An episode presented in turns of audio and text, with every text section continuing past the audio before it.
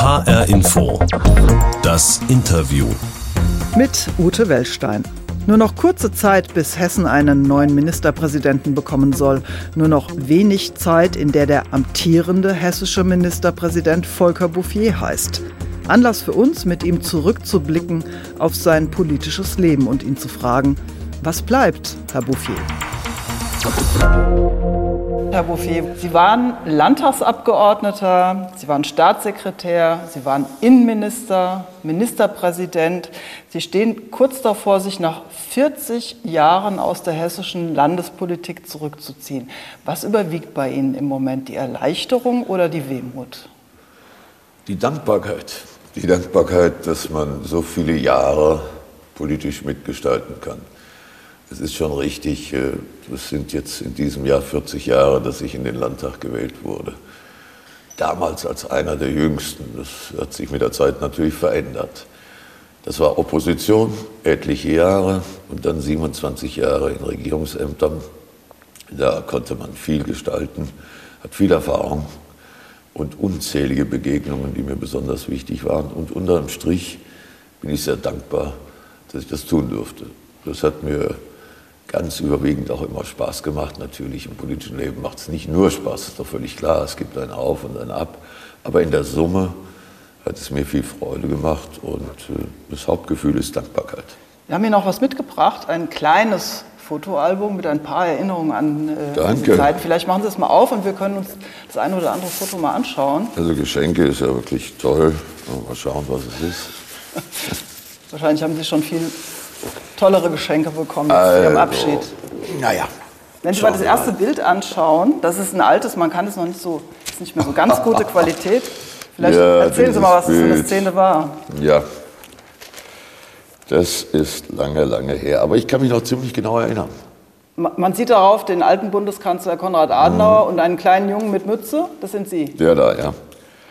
Ich hatte die große Ehre, dem damaligen Bundeskanzler die Blumen zu überreichen. Mein Vater war Oppositionsführer im Stadtparlament und mein Großvater hatte die CDU 45 mit begründet und äh, so hat mich eigentlich das, das ganze Leben begleitet. Und, äh, Ihnen da klar, was das für ein bin, wichtiger Mann ist? Ich wusste natürlich damals ja. überhaupt nicht so genau, was das ist. Ich wusste nur, das ist der Bundeskanzler und der ist irgendwie was ganz Tolles. Und ich habe gezittert, bis ich diese Blumen ihm endlich übergeben habe. Der hat mir dann noch so irgendwie über den Kopf gestreichelt. Und dann war mein erster großer Auftritt vorbei. Wir haben das deshalb ausgesucht, weil wir ja so ein bisschen ergründen wollen, was treibt eigentlich einen Menschen wie Sie, so in die Politik zu gehen? Ist es das Elternhaus? Sind Sie zu Hause so politisiert worden, dass Sie gesagt haben, das muss ich auch machen? Ja, wir waren immer ein politisches Haus. Und äh, ich sagte ja gerade, mein Großvater hat die CDU mitbegründet, mein Vater war lange da und eigentlich die ganze Familie. Also politisches Haus, ja. Wir waren fast immer in der Opposition, da wirst du auch nicht übermütig. Aber dieses politische Engagement kam während der Schulzeit. Ich, äh, meine Leidenschaft war immer der Sport und das hat mich auch geprägt. Und ich wurde dann in der APO-Zeit Schulsprecher. Mhm. Ich habe mich schon gewundert, dass Sie mich gewählt haben, wahrscheinlich äh, wegen meiner sportlichen Meriten oder wie auch immer. Jedenfalls war ich gefühlt der einzige nicht linke Schulsprecher zwischen Frankfurt und Kassel. Und dann ging es immer um die Themen äh, Notstandsgesetze, Allende, Vietnamkrieg. Und da hatte ich das Gefühl, da musst du dich besser vorbereiten, da musst du intensiver Bescheid wissen. Und äh, so bin ich dann zu den Jugendorganisationen der Parteien gegangen. Und äh, die Linken haben mich schon immer abgestoßen, weil sie intolerant waren. Und das war dann auch die Zeit bis zur Gewalt hin. Da habe ich einiges erlebt. Und so kam ich zur Jungen Union. Das waren damals aus meiner Sicht äh, uralte Männer, die sich gegenseitig den Leitartikel der FAZ vorgetragen haben. Ein Jahr später war ich der Vorsitzende und dann haben wir das alles ein bisschen anders gemacht. Hat mir viel Freude gemacht weil wir waren nicht nur politisch engagiert, sondern wir waren auch so eine Freundestruppe. Wir haben Freizeit miteinander verbracht und wir wollten dieses Land ein Stück ändern. Und fast bei jedem Auftritt, dann später auch als Landesvorsitzender, egal wo ich hinkam, es flogen die Eier, die Tomaten, der kleine R4. Hat das eher angespornt oder? Ja, äh, nach dem Motto, ich gebe hier nicht auf. Das ist auch innerlich verdammt schwer. Wenn du mit am R4 durch halb Hessen fährst, kommst zurück, alle Reifen zerstochen. Und jedes Mal Faschisten raus, Faschisten raus, gerade in Frankfurt ganz besonders beliebt. Und manche von denen sind heute ganz woanders. Und, aber das hat mich geprägt. Wir haben da noch ein Foto mitgebracht, von dem ich vermute, dass es Sie vielleicht auch geprägt hat. Vielleicht gehen Sie mal eine Seite weiter. Können Sie sich an die Szene erinnern? Da waren Sie auf einer Reise in Serbien. Ja, das stimmt. Und hatten einen Auftrag Ihrer Mutter zu erfüllen. Das ist erzählen richtig. Sie mal, wo das ist. Das ist in der Heimat meiner Mutter, in Nova Pasua. Nova Pasua ist so vielleicht zehn Kilometer von Belgrad weg. Und das waren Donauschwaben, die sind damals ausgewandert unter Maria Theresia und das war der südlichste Teil von Österreich-Ungarn. Und äh, alles das, was damit verbunden ist, Minderheit, äh, sich durchsetzen, bis hin zu den schlimmen Erlebnissen nachher der Flucht und allem, was dran war, das äh, hat mich schon immer sehr beeindruckt, geprägt, auch eine besondere Verbundenheit. Und meine Verbundenheit zum Balkan ist nach wie vor gegeben. Ihre Mutter war Flüchtling nach Ja. dem Krieg. Ähm, und der Verlust der Heimat war bei Ihnen zu Hause bestimmt immer ein Thema, wenn auch nicht ausgesprochen. War das vielleicht für Sie ein Grund, warum Sie dann damals 2015 so nah an der Seite von Angela Merkel standen, als so viele Flüchtlinge nach Deutschland kamen? Nein, das, das war nicht der Grund. Ähm, wenn Sie als Kind erleben, wie das ist, wenn von der Heimat erzählt wird, aber nicht im Sinne, wir wollen da zurück oder so. Die Erlebnisse waren ziemlich grausig. Die, die es nicht mehr geschafft haben in Güterwaggon, sind alle umgebracht worden. Und wenn man dann überlegt, ich war zwölf, wie wir das erste Mal da runter sind, und äh, jeden Tag bei der Miliz melden und, und, und. Und dann erlebst du ein kommunistisches System und wie die Leute beschissen werden. Immer. Und trotzdem viel Herzlichkeit. Und das war ein eigenes Kapitel. 2015 war ich der festen Überzeugung, äh, dass wir helfen müssen. Und äh, ich war allerdings auch der Überzeugung, dass wir sehr bald hätten mehr Ordnung in diese Sache bringen müssen. Und ich habe mich ja hier bemüht, in Hessen die Dinge ein bisschen anders zu machen. Sie werden sich vielleicht erinnern, wir waren das erste und einzige Land, das einen Aktionsplan gemacht hat zur Aufnahme der Flüchtlinge. Und das, was mich immer politisch und gesellschaftlich bewogen hat, haben wir dann drüber geschrieben, nicht nur zur Aufnahme der Flüchtlinge, sondern auch zum Zusammenhalt der Gesellschaft. Und dafür haben wir auch viel Anerkennung gewonnen. Und das war einer der Gründe, dass wir vieles einigermaßen hinbekommen haben.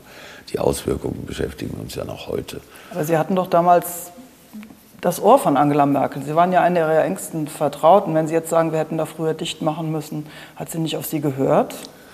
Oder ist Ihnen das auch erst so im Nachhinein klar geworden? Nein, ich habe hier schon im Juli eine Taskforce eingerichtet, weil auch meine Erfahrungen als Innenminister, elfeinhalb Jahre, so lange war ja auch keiner, ich wusste, das kann so nichts werden.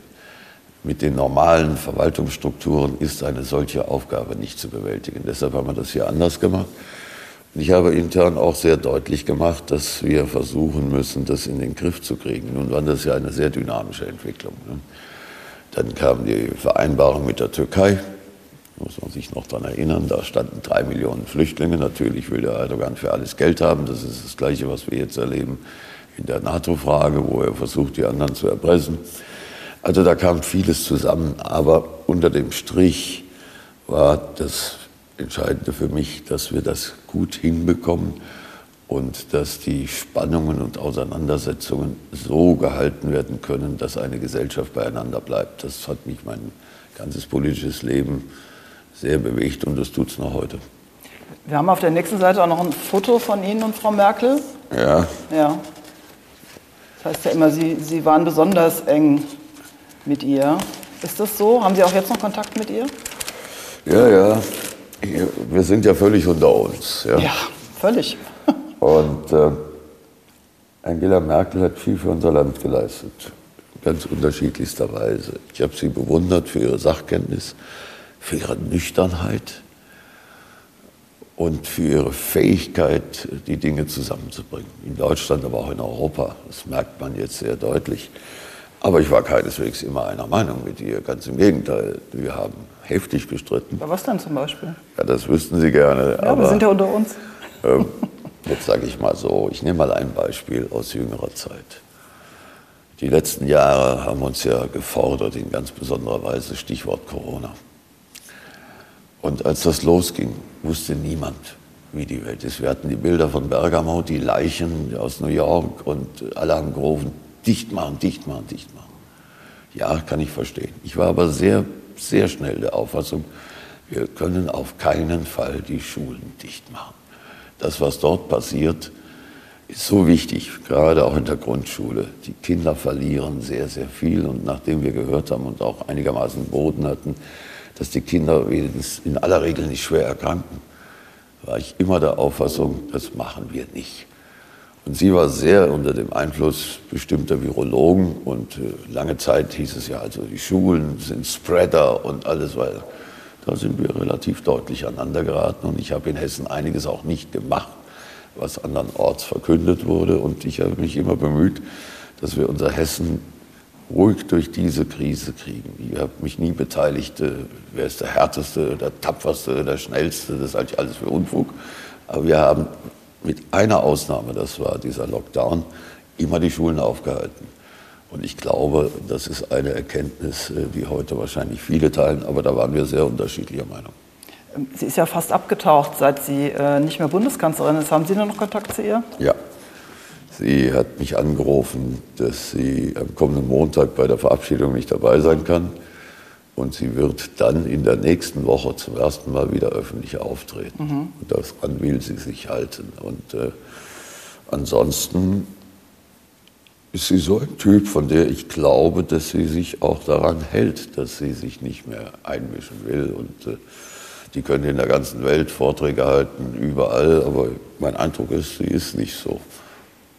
Und das war ja auch ein Geheimnis ihrer, ihres Erfolges. Die Menschen haben ihr abgenommen, sie macht dieses Amt nicht, um sich zu berühmen und äh, wichtig zu machen oder gar Geld zu verdienen oder so etwas, sondern sie macht es aus Überzeugung, sie hat es auch gut gemacht. Und ich gehe immer davon aus, so ab Sommer wird sie vielleicht auch wieder mehr auftauchen. Man hört, dass Sie mit sehr viel Respekt und Wertschätzung von ihr reden. Ähm, hätten Sie denn dieses Amt, was sie hatte, vielleicht auch gerne haben wollen? Die Frage hat sich nie gestellt.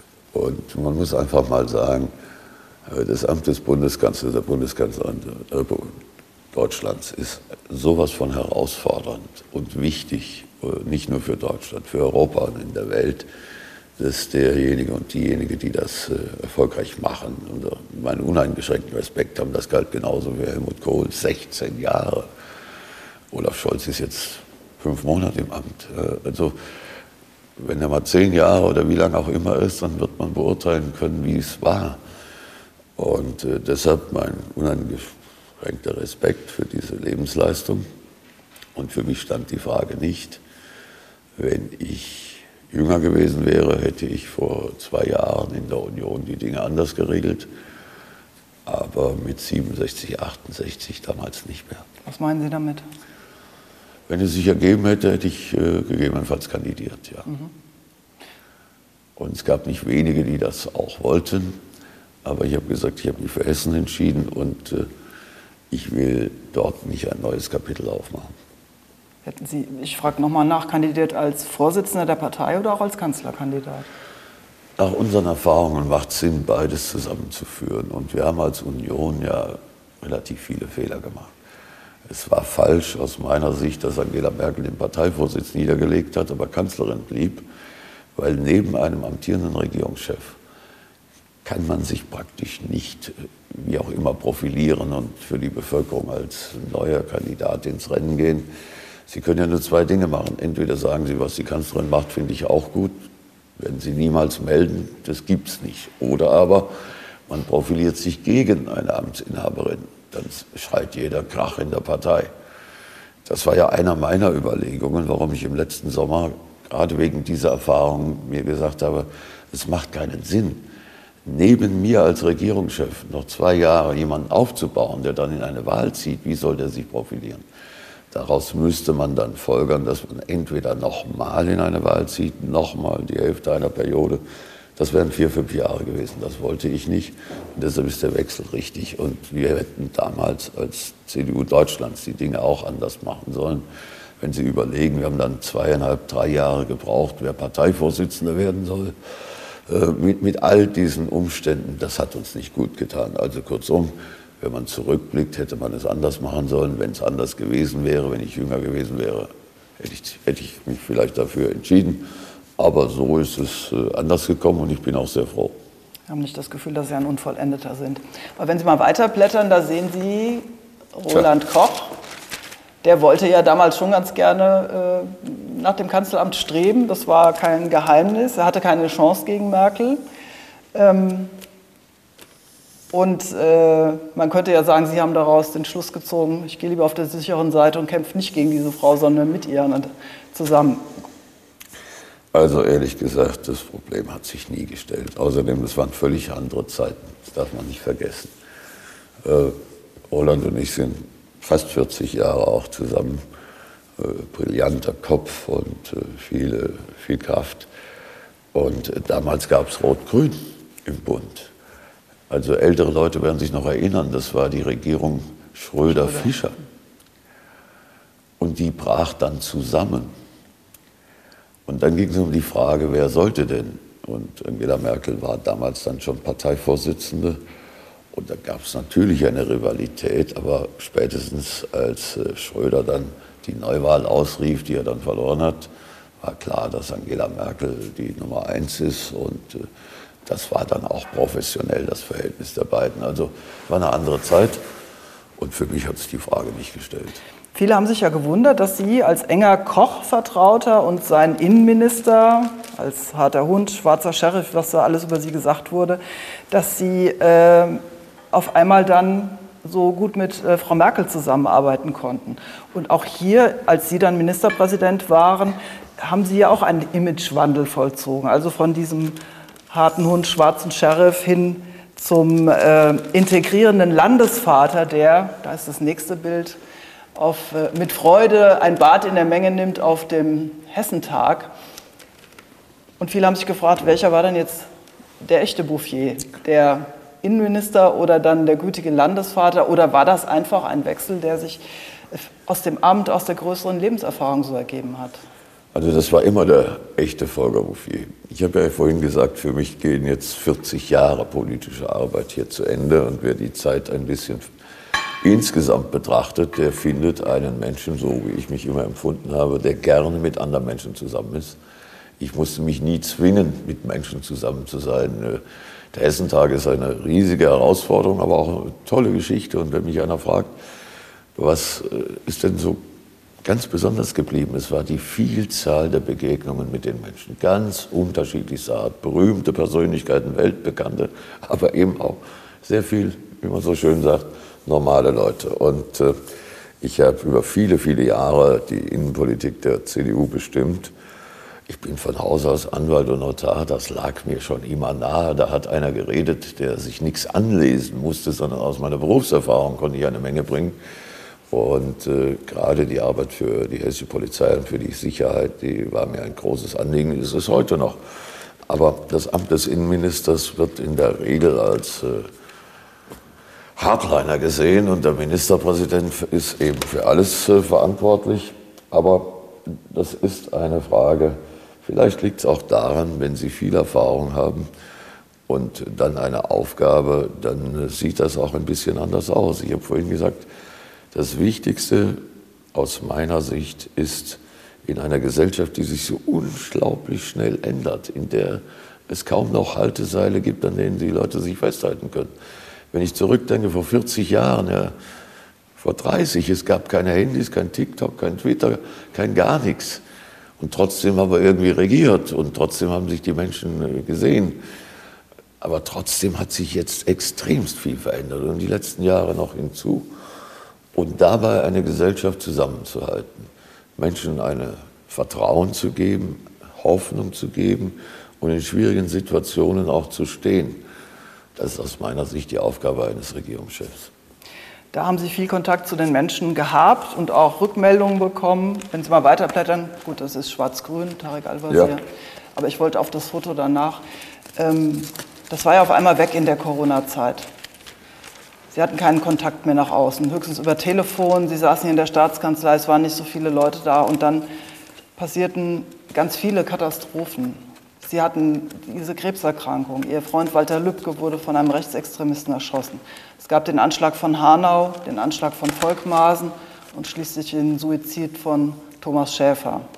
Und da, Sie erinnern sich an dieses Foto, mhm. Ihre Pressekonferenz, die einzige, wo ich gesehen habe, dass Sie Tränen in den Augen hatten? Ja, schauen Sie, das ist eine schwierige Situation. Sie haben gerade aus den letzten Jahren schwere Schläge in Erinnerung gerufen. Natürlich, das nimmt einen auch mit. Und trotzdem erwartet die Öffentlichkeit, dass da einer ist, der mit der Lage umgehen kann, der jetzt nicht durchdreht oder sonst was macht, sondern das Land weiterführt. Und äh, das war ganz schrecklich, neben dem Tod von Thomas Schäfer. Ein Samstagvormittag, das vergesse ich nie. Und dann kamen die Meldungen. Und mir war völlig klar, es wird nicht mehr lange dauern, dann stehen die ersten Kameras hier. Und am liebsten würde man sagen, macht euch ab. Also das Letzte, was ich jetzt will, ist mit euch plaudern. Ich muss erst mal selbst mit mir selbst klarkommen. Ich muss mir überlegen, wie es weitergeht. Ich habe vielleicht einen Tag und dann fragt mich alles, ja, und jetzt, wer wird Finanzminister? Wie geht das alles weiter? Das ist so. Und trotzdem ist es äh, menschlich auch schon berührend, nicht zuletzt auch im Hinblick auf ja, 30 Jahre Verbundenheit, auf die Familie. Aber das bleibt und das geht auch über Ämter und Amtszeiten hinaus. Also das war wirklich ein schwerer Schlag und äh, Walter Lübcke genauso. Gab es da mal einen Moment, wo Sie Terroranschläge dachten, auch. Gab es mal einen Moment, wo Sie dachten, ich will nicht mehr, ich schmeiß jetzt hin? Nein. Nein. Gerade in solchen Momenten muss man, jedenfalls meine Überzeugung, stehen. Wenn alle durcheinander sind, furchtbar traurig, weinen, ja, nicht wissen, wie geht es denn jetzt weiter, dann muss ein Regierungschef genau sagen, wie es jetzt weitergeht. Sonst sollte er lieber heimgehen. Aber das hatte ich nie vor und ich glaube, wir haben auch gezeigt, dass wir auch mit solchen Herausforderungen gut umgehen können. Jetzt sind ja politische Schläge das eine, aber solche persönlichen, zwei persönliche Freunde durch Gewalttaten zu verlieren oder gewaltsamen Tod zu verlieren, was anderes. Und äh, Walter Lübcke ist von einem Rechtsextremen erschossen worden. Ihnen ist häufig vorgeworfen worden, dass Sie als Innenminister zu wenig gegen Rechtsextremismus gemacht hätten. Ist das ein Gedanke, der Ihnen manchmal kommt, dass Sie sagen, hätte ich doch oder sind also, Sie damit sich im Reinen? Ich habe in meiner Innenministerzeit eine völlig neue Sicherheitsstruktur aufgemacht und äh, dabei insbesondere auch den Extremismus von allen Seiten, auch den Rechtsextremismus. Während meiner Innenministerzeit hat mir nie einer vorgeworfen, dass ich das vernachlässigt hätte. Der Spin ist erst später gekommen. Und äh, die Situation, die wir heute haben, ist auch besorgniserregend, ohne Zweifel. Und man muss das sehr ernst nehmen. Aber meine Erfahrung, äh, gerade im Sicherheitsbereich, geht dahin, es ist nicht so wichtig, wie viele Schlagzeilen du produzierst. Es ist eine harte, strategische Arbeit, die auch Jahre braucht, bis sie Früchte äh, trägt. Und äh, deshalb, ich teile die Auffassung, ist eine der großen, vielleicht die größte Herausforderung innenpolitischer Art im Sicherheitsbereich. Zu meiner Zeit wussten wir nichts von Reichsbürgern. Wir hatten, äh, das gab es nicht. So.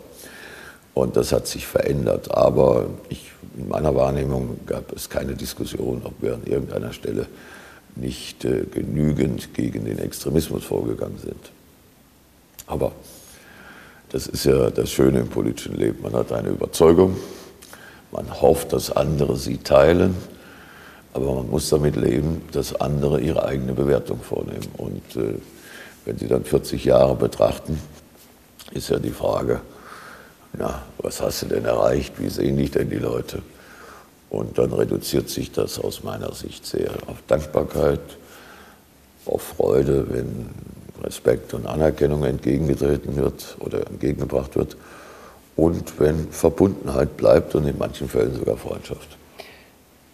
Man ahnt es ja nur so ein bisschen in dem, was Sie erzählen und ähm, Wenn man äh, Politiker beobachtet, dann weiß man, dass sie alle einen hohen Preis zahlen für ihre politische Karriere. Viel, viel Arbeit, wenig Zeit für die Familie, persönliche Anfeindungen, Sie haben das ja eben auch geschildert, persönliche Verluste. Bei Ihnen kam dazu, dass Sie durchhalten mussten, obwohl Sie zeitweise schwer krank waren. Und das alles bis in ein Alter, in dem andere schon lange die Rosen gießen im Garten. Ähm, was wiegt das auf? Was wiegt diese persönlichen Opfer auf im politischen Leben? Ich will es mal so formulieren. Die Leidenschaft an der Politik. Zunächst mal viele, viele Jahre in Opposition und Ehrenamt und trotzdem mitzumachen, mitzugestalten, nicht darauf zu warten, dass immer ein anderer was macht, sondern selbst was machen. Das ist ja meine These über Jahrzehnte. Zu mir kommen auch viele Leute, die sagen, also das finde ich nicht gut und jenes und sich beschweren und dann frage ich gelegentlich, was machen Sie? Machen Sie irgendwas? Sind Sie im Angelverein? Äh, kümmern Sie sich um die Kita? Machen Sie irgendwas? Oder warten Sie darauf, dass der Staat oder wer auch immer alles macht? Und dann wird das Gespräch schon durchaus spannender. Und das hat mich immer fasziniert. Ich bin ein in der Wolle gefärbter Freiberufler, würde heute genauso wieder den gleichen Beruf wählen. Ich bin gerne Anwalt, gerne Notar und hatte die Chance, vielleicht ein politisches Talent dann auch in Ämter einzubringen. Das ist die eine Seite. Die andere Seite ist natürlich, äh, das bringt auch manches Einschränkungen mit. Aber ich glaube, den Hauptpreis zahlt man nicht selbst, sondern den zahlt die Familie. Das muss man einfach sehen. Ja. Mit drei Kindern, äh, die sagen mir alle, Papa, du warst immer da, wenn es ganz besonders wichtig war. Das glaube ich auch gern, aber ich weiß nicht, ob es wirklich so war. Äh, ohne Partnerin, ohne Partner, die das tragen und ertragen, sind sie in der Politik relativ schnell einsam, weil sie verbringen ja viel mehr Zeit mit allen möglichen Menschen als mit den eigenen. Also muss man die Zeit, die man gemeinsam hat, sehr intensiv nutzen. Und die Familie und die Großfamilie, das war immer mein Halt, das muss ich wirklich sagen. Und wir haben auch sehr engagiert diskutiert und äh, die haben mich immer gut geerdet, nach dem Motto, hier bist du nicht im Ministerium, sondern bei uns und hier gibt es andere Regeln. Aber sie haben mich getragen und sicherlich auch ertragen. Und das ist Anlass für allergrößten Dank. Ein allerletztes Foto haben wir noch drin, Sie haben es eben schon gesehen. Ja. Da sitzen Sie auf einem fahrenden Huhn im ja. Wunderland. Genau. Das haben wir, damit es noch ein bisschen heiter zum Ende. Da ist es, da ist es. Genau. Ja, was, ja. ja. Sowas muss man als Ministerpräsident ja dann auch mal für die Kameras machen, sich ein bisschen zum Affen machen, aber das müssen Sie jetzt nur noch für Ihre Enkelkinder, wenn die sowas noch wollen. Wissen Sie, Sie haben vorhin gesagt, nah bei den Menschen. Das stimmt. Und wenn Sie in so einen Park gehen, oder eigentlich kann ich hinkommen, wo ich will, überall kommen die Menschen und sagen, können wir können wir ein Foto machen und äh, hier, die, die Frau soll noch dazu und so weiter und so fort. Und dann gibt es natürlich auch immer wieder solches und ähnliches. Naja, und da machst du dann mit. Ähm, wir haben ja jetzt einen Frankfurter Oberbürgermeister, der in vielerlei Hinsicht äh, sich in den Vordergrund stellt. Ich habe das alles durch. Ich war mit Rudi Völler dort, ich war mit der Queen dort, äh, wir haben mit Nico Kovac gefeiert. Aber ich habe mich immer bemüht, die Dinge angemessen zu machen. Ich habe mich nie mit dem Amt verwechselt. Ämter kommen und gehen. Und was bleibt, ist der Mensch. Und was mir dann am meisten Freude gemacht hat, wenn die gesagt haben, pass mal auf, der Volker kommt. Und das ist eine Nähe, die auch ein Stück Vertrauen ausspricht. Und äh, insofern so entstehen dann auch solche Bilder und alle Medienberater sagen einem dann, um Gottes Willen, das kann ja dann in den Social Medias zu allem Möglichen verwandt werden. Das ist richtig, da muss man auch ein bisschen drauf achten. Sie werden nie eine Home Story von uns gesehen haben in diesen 40 Jahren. Wir haben nie was inszeniert, weder mit Familie noch mit Kindern, weil wir wollten das sozusagen privat lassen und das andere sind öffentliche Ämter. Ja, und am Ende müssen die, die mich so viele Jahre begleitet haben, positiv, auch unterstützend, auch die, die mich kritisch begleitet haben, dann sagen, okay, wie war er denn? Und Äh, das ist das eigene, aber natürlich im politischen Leben auch äh, die Fremdbeurteilung. Und äh, wenn man dann sozusagen ein Urteil einfängt, naja, er war eigentlich ein netter Kerl und es lief auch ganz ordentlich, dann wäre das ein großes Lob. Vielen Dank für das Gespräch, Herr Bouffier, Herr Ministerpräsident. Das war HR Info, das Interview. Den Podcast gibt es wie immer bei hrinforadio.de und in der ARD Audiothek. Mein Name ist Ute Wellstein.